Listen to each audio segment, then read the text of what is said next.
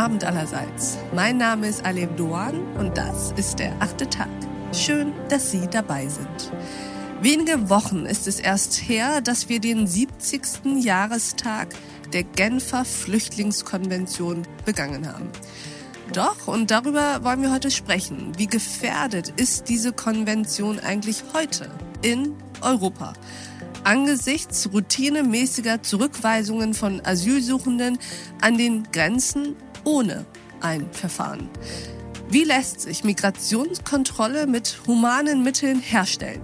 Denn das, was derzeit an den EU-Außengrenzen in Griechenland, Kroatien, in Polen geschieht, läuft letztlich auf die Abschaffung des Asylrechts hinaus. Es wäre eine Untertreibung, wenn ich sagen würde, dass sich unser heutiger Gast mit diesem Thema auskennt. Herzlich willkommen im achten Tag, Gerald Knaus. Guten Tag. Herr Knaus, würden Sie sich uns einmal vorstellen? Ja, also ich bin Wahlberliner, geboren in Salzburg, aufgewachsen in Österreich, aber seit 1988 in vielen Ländern unterwegs und beschäftige mich mit Kollegen in einer unabhängigen Denkfabrik, also einem gemeinnützigen Verein mit dem Namen Europäische Stabilitätsinitiative, mit den großen Fragen europäischer Demokratie, Menschenrechte und damit auch der Konventionen und des Flüchtlingsschutzes. Und wir haben da in den letzten 20, über 20 Jahren viel Vorschläge gemacht. Wir schreiben Berichte, die wir Politikern und der Öffentlichkeit anbieten mit Lösungen und hoffen dann, dass hin und wieder eine aufgegriffen wird.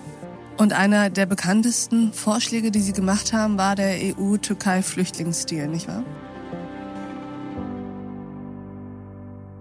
Ja, wir haben im September 2015, als die ganze Welt und auch wir bestürzt waren, angesichts des Bildes von Alan Kurdi, der kleine kurdische Junge am Strand von Bodrum, mhm. der mit seiner Mutter und seinem Bruder ertrank, einen Vorschlag gemacht, einen Bericht geschrieben mit dem Titel Warum niemand in der Ägäis trinken muss.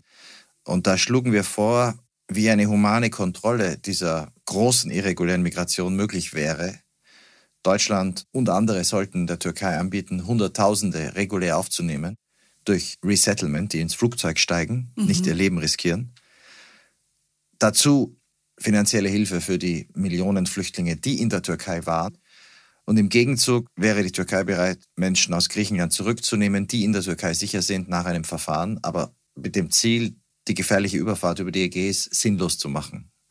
Wir haben gesagt, wenn ein Land wie Deutschland oder Schweden oder Österreich damals bereit sind, Menschen ohnehin aufzunehmen, und das war ja damals die große Mehrheit, warum zwingt man sie dann, dieses tödliche russische Roulette zu spielen, in Boote zu steigen, das Leben ihrer Kinder zu riskieren 1100 sind ertrunken in den zwölf Monaten vor der EU-Türkei-Erklärung im März 2016.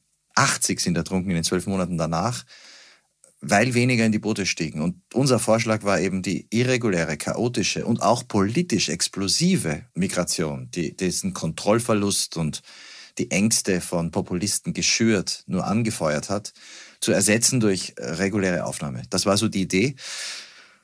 Dann haben wir nachgesetzt mit einem zweiten Bericht, wenige Wochen später. Den nannten wir dann provozierend den Merkel-Plan, weil wir gesagt haben, die Bundeskanzlerin sollte das verhandeln. Mhm. Und der wurde dann aufgegriffen von allen Medien in Deutschland, später auch in anderen europäischen Ländern. Die niederländische Regierung wurde darauf aufmerksam. Die haben den dann zum Fundament ihrer Strategie gemacht für die EU-Präsidentschaft. Der Premierminister Rütte und sein Koalitionspartner haben gesagt, das wollen sie machen. Unser, das, was wir da beschrieben haben, haben dann mit den Türken verhandelt. Und das Schlimm, das Wichtigste, der Durchbruch war dann, dass die türkische Regierung überzeugt wurde und dass die dann unseren Bericht, unseren Plan im März 2016 in der türkischen Botschaft in Brüssel der deutschen Kanzlerin und dem niederländischen Ministerpräsident als türkischen Vorschlag präsentiert haben. Mhm. Ja, das hat sechs Monate gedauert, aber es war dann am Ende auch nur ein begrenzter Erfolg. In der Umsetzung, einiges hat geklappt, manches nicht. Aber was geklappt hat, die Zahl der Toten ist drastisch gefallen. Die EU hat sechs Milliarden Euro mobilisiert. Die Situation der Syrer in der Türkei mit diesem Geld hat sich verbessert. Es sind doppelt so viele Kinder in den Schulen. Und es hat vor allem gezeigt, dass es möglich ist, mit Politik, wenn man Partner hat, ohne Pushbacks und ohne die Flüchtlingskonvention auszusetzen, wie das heute in Europa viele fordern und wie das damals schon Viktor Orban forderte, trotzdem humane Kontrolle an Grenzen zu haben. Lassen Sie uns, Herr Knaus, direkt dort anschließen und in die Zukunft schauen. in die wir schauen, weil die Gegenwart gerade ganz schön chaotisch wieder mal ist in Sachen Grenz- und Migrationsfragen. Geben Sie uns mal, Herr Knaus, eine realistische Einschätzung. Lässt sich die Genfer Flüchtlingskonvention noch retten? Also die Grundlage der Arbeit von meinen Kollegen und mir ist, dass wir die Genfer Flüchtlingskonvention und diesen Gedanken, der 1951 da beschlossen wurde, retten müssen. Das ist Teil des zivilisatorischen Erbes Europas. Denn was ist dieser Gedanke? Dass das, was in den 30er Jahren passierte, hm. dass Menschen, die vor tödlicher Gefahr flohen, Juden aus dem Dritten Reich, auch andere, Roma, mhm. Zwangsarbeiter, die in Demokratien flohen, wie die Schweiz, und die zurückgeschickt wurden in den sicheren Tod, dass dieses Zurückschicken von Menschen, das Ausliefern an ihre Henker nicht mehr passieren darf. Und die Grundidee, und dafür ist es wert zu kämpfen, und dafür ist es wert auch zu werben, denn in Demokratien braucht man immer Mehrheiten, die das unterstützen.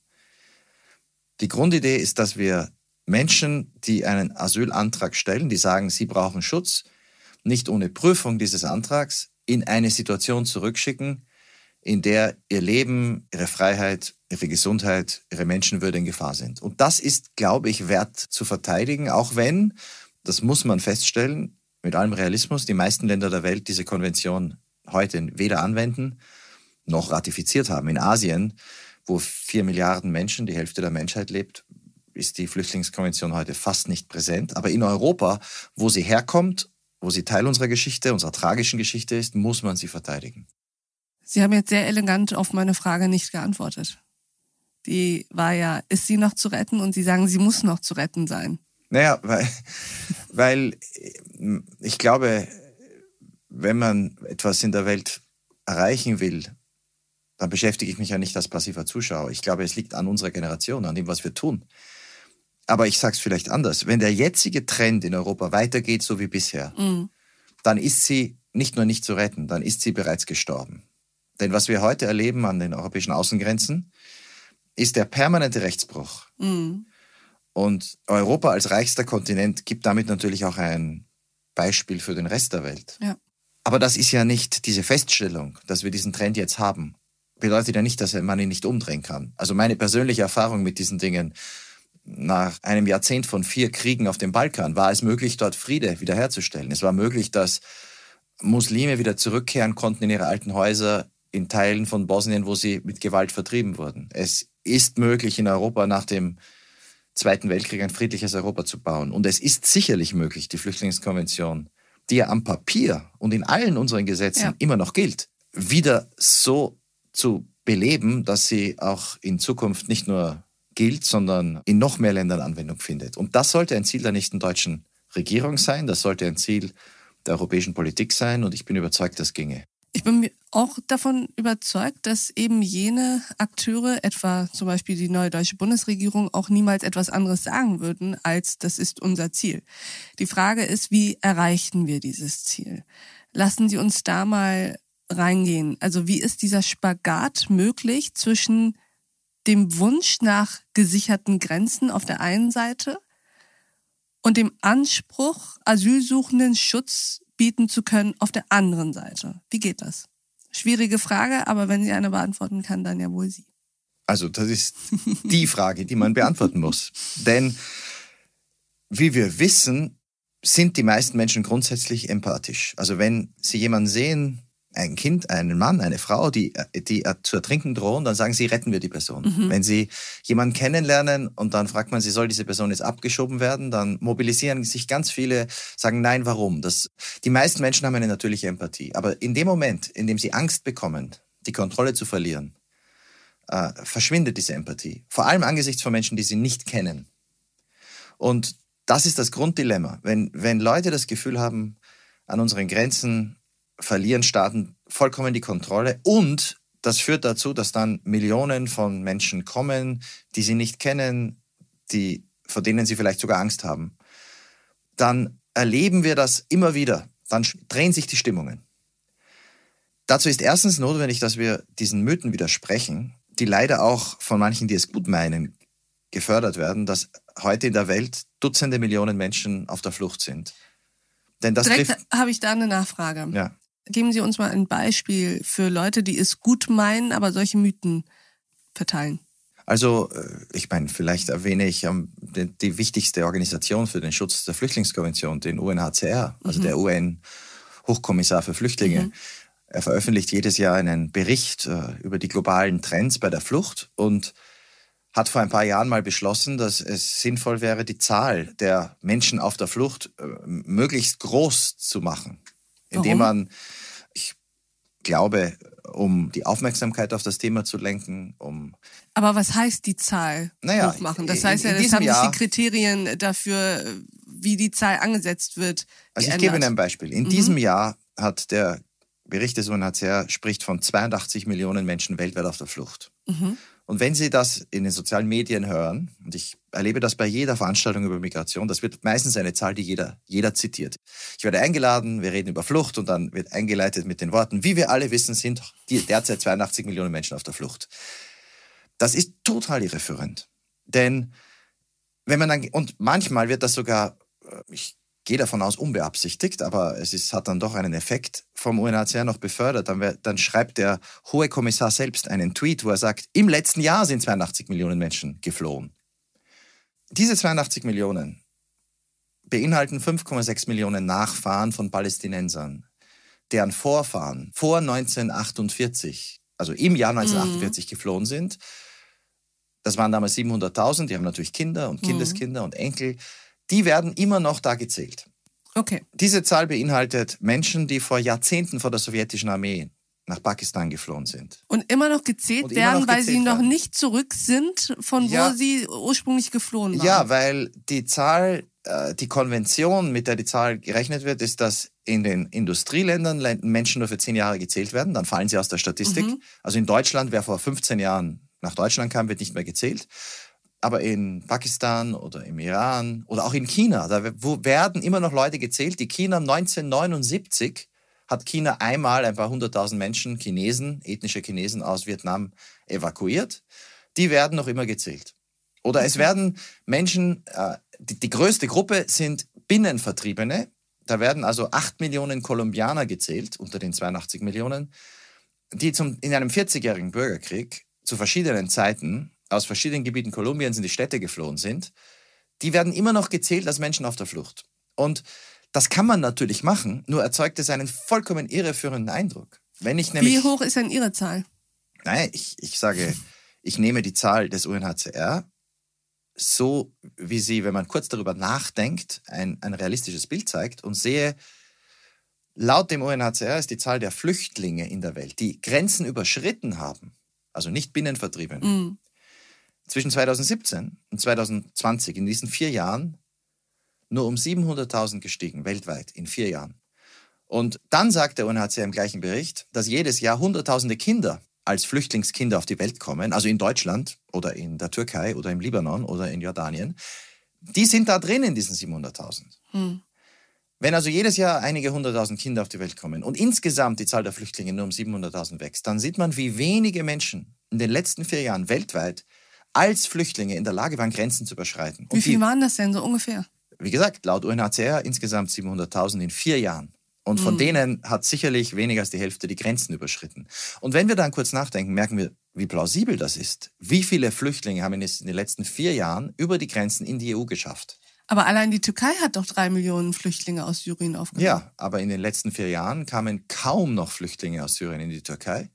Die Grenzen rund um Syrien sind 2017 geschlossen. Mhm. Ich war erst vor wenigen Wochen an diesem Grenzzaun ja, in Gaziantep. Man hat gar kein Gefühl mehr für die Zeitlichkeiten Nein. auch. Und ne? genau, 2015 ist, ist schon, schon eine lange ja, Weile her. Ja. Und noch ein Punkt, was hochinteressant ist.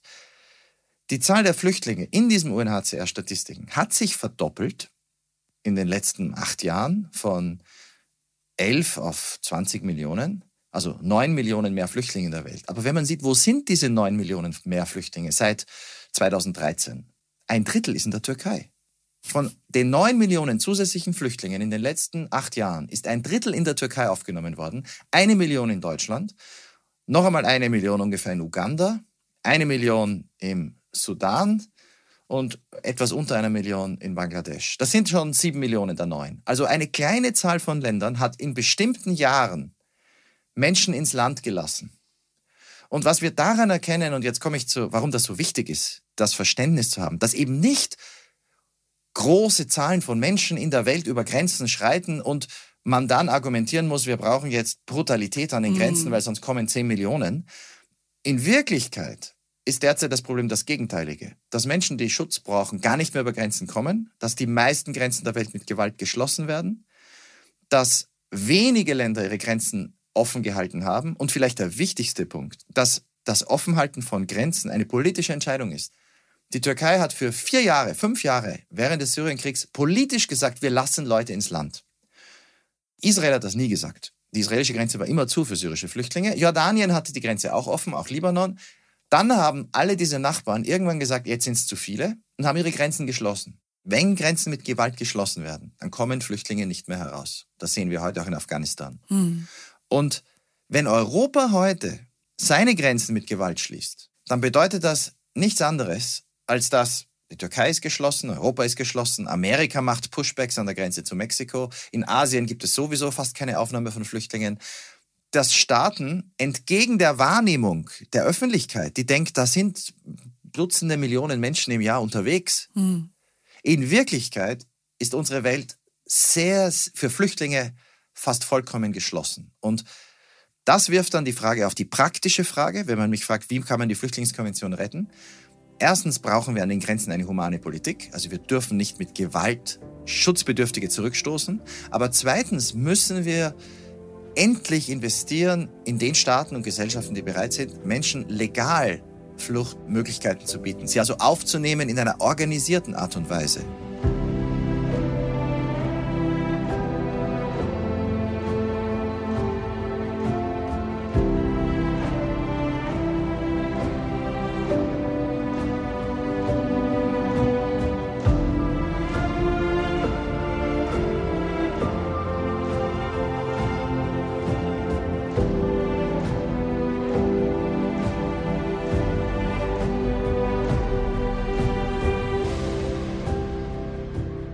Lassen Sie uns mal an so eine Grenze gehen. Lassen Sie uns mal nach Polen gehen, an die Grenze zu Belarus. Was sich da gerade abspielt, ist ja wieder mal ein, ich würde sagen, Armutszeugnis für Europa und definitiv ein Fall für, hier hat das mit der Genfer Flüchtlingskonvention nicht so richtig geklappt in der Umsetzung.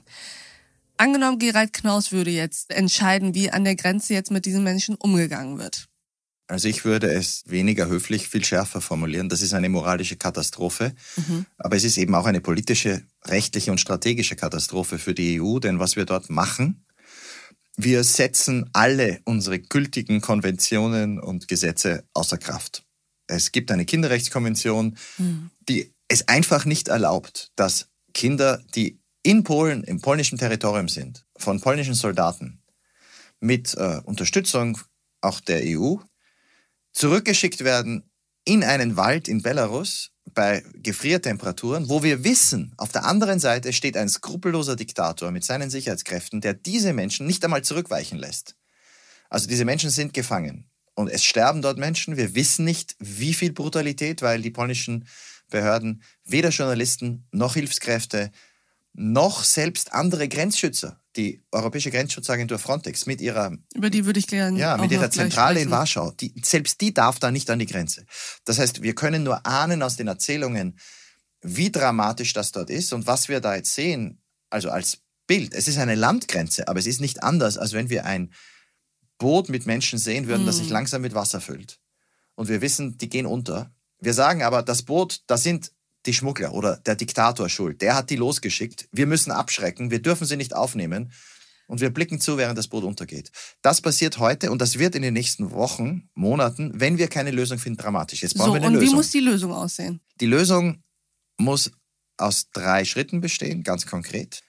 Wir müssen den, der dafür verantwortlich ist, diese Menschen in die Falle zu locken, Lukaschenko, der Diktator in Belarus, der das macht, um mhm. Sanktionen gegen sein Regime äh, aufzuheben, die verhängt wurden, weil er die eigene Bevölkerung foltert und mm. die müssen verschärft werden. Gut, erster Schritt. Aber da sind sich ja noch da alle einig. Da sind sich alle einig, genau. Das wird nur nichts nützen. Solange Lukaschenko von Putin unterstützt wird und solange er glaubt, dass am Ende der Druck so groß wird, dass die EU dann doch wieder zum Verhandlungstisch zurückkehrt um ihm dann eine Aufheben der Sanktionen zu versprechen. Also der zweite Schritt muss sein, und jetzt ganz konkret, wenn da Leute in der Kälte auf europäischen Boden kommen, dann dürfen wir sie nicht zurückstoßen. Das sind derzeit ungefähr 4000 Menschen, mehr oder weniger. Es ist nicht möglich für die Europäische Union zuzusehen, als Komplizin, der Schuldige ist Lukaschenko, aber wir sind Komplizen. Ich finde, das ist mehr als Komplizenschaft, wenn man die Leute naja, zurück in den Wald bei einem drängt. Verbrechen ist, äh, ist, äh, ist Schuld. Also das ist moralisch die Vorstellung, dass, hier, dass wir hier Menschen, von denen wir wissen, wie es ihnen dort geht, bei Temperaturen gegen Null. Ich stelle mir uns nur kurz vor, mhm. ich meine, jetzt gibt es eine, eine Erkältungswelle in Berlin. Sie haben ein, ein Kind, Sie sind äh, auch als Erwachsener, Sie sind erkältet und dann schlafen Sie da in diesem Wald. Und Sie werden von belarussischen Grenzbeamten zurückgeschlagen, wenn sie versuchen wegzugehen. Die dirigieren sie. Sie sind also in eine Falle getappt. Und jetzt sagen alle, na ja, warum sind die dahin? Das sind dann oft Leute, die haben einen gut nachvollziehbaren Grund. Die haben dann vielleicht Verwandte irgendwo in der EU. Denen hat Lukaschenko gesagt, einige tausend Euro. Selbst wenn es idiotische Gründe gewesen wären, das, das, das ist machen. ja kein Argument. Das ist kein so, Argument. Trotzdem sind sie jetzt in dieser Situation. Das heißt, das die heißt, müssen wir hereinlassen. Das heißt, das ist sozusagen Teil zwei der Dreiklanglösung, wie ich ja. sie nennen möchte jetzt mal, dass wir diese Menschen dort im Endeffekt evakuieren und in, innerhalb der EU in den Ländern, die sie aufnehmen wollen, verteilen. Und ich würde es sogar noch klarer formulieren, wenn die Leute jetzt nach Polen kommen, die allermeisten werden nach Deutschland gehen. Mm und das muss Deutschland bewusst sein und ich glaube, das wäre auch vernünftig und ich glaube, es gäbe auch Unterstützung. Wenn, und jetzt kommen wir zum dritten Punkt, wenn es uns auch gelingt, dieses perfide Spiel von Lukaschenko zu stoppen, dass dann nicht mehr nochmal 5000 oder 10 oder 50.000 nach genau. Belarus kommen. Dass es sozusagen kein Fass ohne Boden Nein. ist, auch wenn ich in Flüchtlingsfragen und Migrationsfragen ungern mit solch, mit überhaupt mit Metaphern spreche, weil auch das ein großes Problem ist aber eben, dass es nicht eine einmalige Lösung ist. Dass wir nicht in vier Wochen wieder genau. 20.000 Leute an der Und Grenze haben. Und wie ist das zu erreichen? Und das geht nur, indem man sagt, wir, also die EU nimmt jetzt die, die da sind, wir verhandeln aber mit einem anderen Land, das nicht in der EU liegt, wo Menschen zwar sicher sind und auch ihre Menschenwürde nicht verletzt ist und wo sie sogar auch einen Asylantrag stellen könnten, aber wo sie eigentlich nicht bereit sind, tausende Euro zu zahlen und nach Belarus zu kommen und dann etwa in die Ukraine oder nach Moldau zu gelangen. Also wir verhandeln mit der Ukraine, dass ab einem Stichtag, 1. Dezember, 15. Dezember, wann immer, mhm. die, die dann an die belarussisch-polnische Grenze kommen, wir sie immer noch nicht zurückstoßen in die tödliche Gefahr. Sondern? Es, sondern aufnehmen. Den aber, Asylantrag prüfen oder? Äh, auf, auf uh, Zulässigkeit prüfen, mhm. aber dann ein sicheres Drittland haben, das bereit ist, sie aufzunehmen. Und dass Im wir Fall, das, dass diese Person kein Asyl. Nein, ähm, auch im Falle, dass diese Personen einen Asylanspruch haben. Der mhm. Asylanspruch würde dann in der Ukraine geprüft. Das hätte okay. eine, einen elektrischen Effekt, weil Leute nicht mehr bereit wären, tausende Euro zu zahlen. Auch jetzt sieht man ja die Bilder, also auch diese Gefahren auf sich zu nehmen.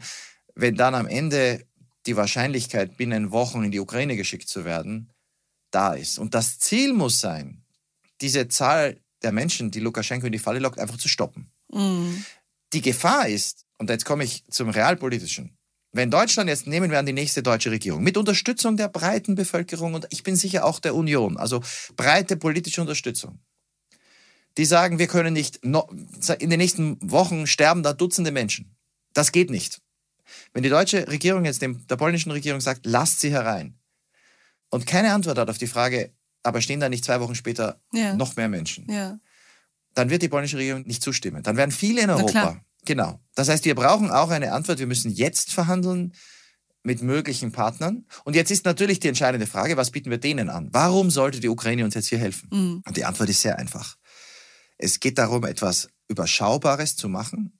Einige hundert, einige tausend, bis diese Strategie wirkt. Ich bin überzeugt, so wie damals im März mit der EU-Türkei-Erklärung, es wird sehr schnell wirken. Mhm. Die Zahl wird sehr, sehr schnell fallen. Und im Gegenzug der Ukraine in großem Ausmaß Unterstützung anbieten bei ihren Problemen, also der Erpressung, unter der sie leidet, etwa durch Moskau. Mhm. In der Ukraine gibt es 1,5 Millionen Binnenvertriebene. Warum kann die Europäische Union nicht der Ukraine ein, ein Paket an Finanzhilfe für die Binnenvertriebenen im mhm. Land? Die Ukraine steht unter Druck von Seiten Moskaus. Da ist Angst vor einer weiteren Invasion vor einer Unterstützung für Rebellen, die in der Ostukraine 2014 auf dem Vormarsch waren. Damals haben europäische Sanktionen gegen Russland dazu beigetragen, das zu stoppen. Die Ukraine hat ein Interesse, dass die EU nicht erpressbar ist. Klar. Wenn heute Belarus erfolgreich dabei ist, und jetzt sagen doch alle, wir lassen uns nicht erpressen, aber was passiert in sechs Wochen, wenn da noch mehr Menschen an der Grenze stehen, wenn noch mehr Menschen sterben, wenn keiner eine Strategie hat, dann werden die Stimmen laut werden, die sagen, ah, reden wir doch mit Putin, vielleicht kann der uns helfen. Und dann wäre die Ukraine in existenzieller Gefahr. Denn das die Angst vor realistischen Sanktionen bei einer Aggressivität gegen die Ukraine ist auch für die Ukraine ein Schutz ihrer nationalen Sicherheit. Also ich spreche mhm. von einem Anti-Erpressungspakt zwischen Demokratien, der gleichzeitig auch die Flüchtlingskonvention und das Sterben beendet, wo die Europäische Union Menschen hereinlässt, aber gleichzeitig nicht dafür sorgt, dass noch mehr Menschen sich in die gleiche lebensbedrohliche Situation begeben. So, und da habe ich jetzt direkt mal eine Anschlussfrage. Das würde ja dann bedeuten, dass weniger Menschen laut ihrer Rechnung aus Ländern wie Syrien, Afghanistan fliehen. Das würde bedeuten, dass weniger Menschen das tun, was in den letzten. Aber ist das human? Nein, äh, wenn das die einzige Politik wäre, die wir machen, ist das ein Schließen aller Grenzen. Genau. Allerdings nicht durch tödliche Abschreckung und nicht durch menschenunwürdiges Behandeln. Aber es kann nicht das letzte Wort sein. Was wir dann machen müssen, und darüber schreiben meine Kollegen und ich seit Jahren. Und da bin ich auch optimistisch, dass es vielleicht mit der nächsten deutschen Regierung einen Aufbruch gibt. Man müsste dann legale Wege für mhm. Schutzbedürftige ausbauen. Wie sehen diese, das vielleicht noch ganz kurz zum Abschluss, wie würden solche legalen Wege eigentlich aussehen? Wir hatten schon einmal eine Zeit, da gab es das, also in Südostasien vietnamesische mhm. Bootsflüchtlinge mhm. geflohen sind. Und da hat man zwei Dinge gemacht. Damals hat der UNHCR großartig verhandelt und hat erreicht, dass das kommunistische Vietnam Hunderttausende ausreisen ließ. Und die haben Amerika, Australien und andere Länder aufgenommen. Also das, was wir jetzt etwa in Afghanistan machen könnten. Wir könnten Druck machen, verhandeln und sagen, wir sind bereit, Leute aufzunehmen. Lasst sie ausreisen, mhm. die in Gefahr sind. Mhm. Manchmal geht das nicht, da müssen Menschen in Nachbarländer fliehen. Damals wurde angeboten, aus den Nachbarländern Hunderttausende aufzunehmen im Jahr. Das heißt, man würde dann in einem Nachbarland in ein deutsches Konsulat gehen, dort das Asylgesuch beantragen und dann legal, so dieses äh, Gesuch angenommen wird, dann legal nach Deutschland, Mit Schweden dem Flugzeug, etc. wobei Konsulate wären total überfordert heute.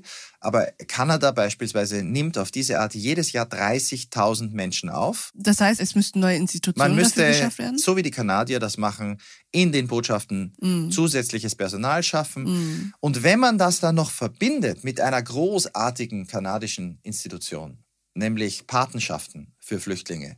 In Kanada von den 30.000, die Kanada jedes Jahr aufnimmt, Flüchtlinge, die geordnet ins Land einreisen, die vom ersten Tag an integriert werden können, weil sie wissen, sie dürfen bleiben. Die mhm. haben da nicht ein jahrelanges mhm. Asylverfahren. Von den 30.000, 20.000 im Jahr können sich kanadische Bürger, Vereine, Kirchen, Institutionen, Städte melden und sagen, wir kennen oder wir wollen jemandem helfen. Und wenn die dann zum Beispiel hören, das ist die große Hoffnung für viele auf der Flucht weltweit, Uiguren in der Türkei, die sind dort, aber die sind sich nicht sicher. Die wollen lieber in ein anderes Land. Kanada gibt es dann eine, eine Vereinigung, die sagt, wir nehmen euch auf. Mhm. Die kanadische Regierung überprüft, dass es sich um Flüchtlinge handelt, macht den Hintergrund, die Hintergrundprüfung, Gesundheitsprüfung und dann können diese Leute aufgenommen werden. Oder, äh, und der Pate bürgt sozusagen. Und die Paten kümmern sich dann um zwei Jahre um diese Menschen. Mhm. Der Staat stellt Gesundheitsversicherung und Unterstützung zur Verfügung. So eine Art Modell für Deutschland. Wenn dann also Leute hören, und ich kenne so viele Freunde, Bekannte, die sagen, wir kennen diese Künstlerin in Afghanistan. Ein, mm. ein Rechtsanwalt sagt mir, wir kennen diese Richterinnen in mm. Afghanistan, die sind in Gefahr. Jemand sagt, ich, ich sehe diese, diese Familien auf Lesbos. Ja, mit ähm, den Kindern und ja, so. Ja, äh, Menschen, die in Libyen sind. Wenn man dann die Möglichkeit bietet, dass in der Bevölkerung ein Programm besteht, wo der Staat und Leute mit Empathie, statt sich gegenseitig zu blockieren, zusammenarbeiten. Und wenn man dann Deutschland mit einer realistischen Zahl beginnt, ich sage immer, das Einst die Einstiegszahl wäre dafür, so, so viel zu machen, wie Schweden jetzt schon macht. Schweden nimmt 5000 im Jahr, Deutschland ist achtmal mehr Bevölkerung, wären 40.000 im Jahr. Wenn Deutschland 40.000 Menschen im Jahr aufnehmen würde, auf geordnete Art und Weise, mhm. und Frankreich sich beteiligt, Schweden, Norwegen tun es bereits, Kanada, Amerika haben ebenfalls die mit den jetzigen Zahlen, dann kommt man auf 250.000 Aufnahmen von Flüchtlingen im Jahr, nur durch diese Länder, ohne dass irgendein Schlepper Geld verdient oder diese Menschen ihr Leben riskieren. Und da könnte sich die nächste Bundesregierung an die Spitze setzen, dafür zu werben. Je mehr Länder dabei mitmachen und das Gefühl haben, zivilisierte Länder tun so etwas. Und dann hätte man ein humanes System. Man schickt Leute, die irregulär kommen, nur zurück in Länder, wo sie selbstsicher wären, also nicht nach Libyen, aber etwa nach Tunesien. Man bietet den Ländern, die Leute aufnehmen, attraktive Dinge an, zum Beispiel Visafreiheit oder Unterstützung oder legale Migration. Man reduziert irreguläre Migration, wo Menschen sterben, aber man baut auf die Aufnahme Geordnete. von Menschen durch mhm. Resettlement, durch legale Wege. Und das wäre eine humane Art, Kontrolle mit nicht mehr tödlichen Grenzen und Empathie und Schutz zu verbinden. Danach kann, wie Gabo sagen würde, nichts mehr kommen. Zum Abschluss wüsste ich ganz gern von Ihnen in aller Kürze, Herr Knaus, was macht Ihnen Hoffnung, dass wir genau das erreichen? Dass alles das, was ich hier jetzt beschrieben habe, schon einmal gemacht wurde. Dass es in Ländern wie Kanada oder Deutschland die Erfahrung gibt, dass diejenigen, die sich engagieren, und es gab ja unglaublich viel freiwillige Helfer in Deutschland in den letzten Jahren, meistens die sind, die sich mehr engagieren wollen, weil man dann eben Leute kennt. Die Angst vor Flüchtlingen haben vor allem die, die nie einen Flüchtling getroffen haben. Und weil ich auch in Deutschland erlebe, in meinen Gesprächen mit äh, Politikern, Politikerinnen, Vorträgen überall im Land, von Lörrach an der Schweizer Grenze bis Meißen in Sachsen, von Saarbrücken äh, bis, bis München, dass es ganz, ganz viele Menschen gibt, die so ein Modell der humanen Kontrolle unterstützen würden. Und das heißt, Politiker hätten ein Mandat dafür. Und in einer Demokratie, wo man für alles werben und Mehrheiten finden muss, ist ja letztlich die politische Machbarkeit das, was uns wirklich Optimismus erlaubt, weil wir uns vorstellen können, das könnte auch wirklich umgesetzt werden. Und ich habe da sogar konkrete Hoffnungen schon für diese nächste Regierung, da weiter auf den aufzubauen, was in den letzten Jahren gemacht wurde. Und dieser Hoffnung für politische Machbarkeit und Humanität, aber auch ein bisschen Weitsicht, dieser Hoffnung will ich mich einfach mal anschließen. Lieber Gerald Knaus, vielen Dank, dass Sie bei uns im achten Tag waren. Ich danke Ihnen. Und ich danke auch Ihnen, liebe Hörerinnen und Hörer, fürs Mithören und Mitdenken. Und ich würde mich freuen, wenn wir uns im nächsten achten Tag wieder begegnen. Bis dahin, auf sehr, sehr bald. Ihre Alef Doan. When holding your breath is safer than breathing. When letting go is braver than keeping. When innocent words turn to lies, and you can't hide by closing your eyes. When pain is all that they offer, like a kiss from the lips of a monster. You know the famine so well, but never met the feast. When home belly of a beast. The ocean is wild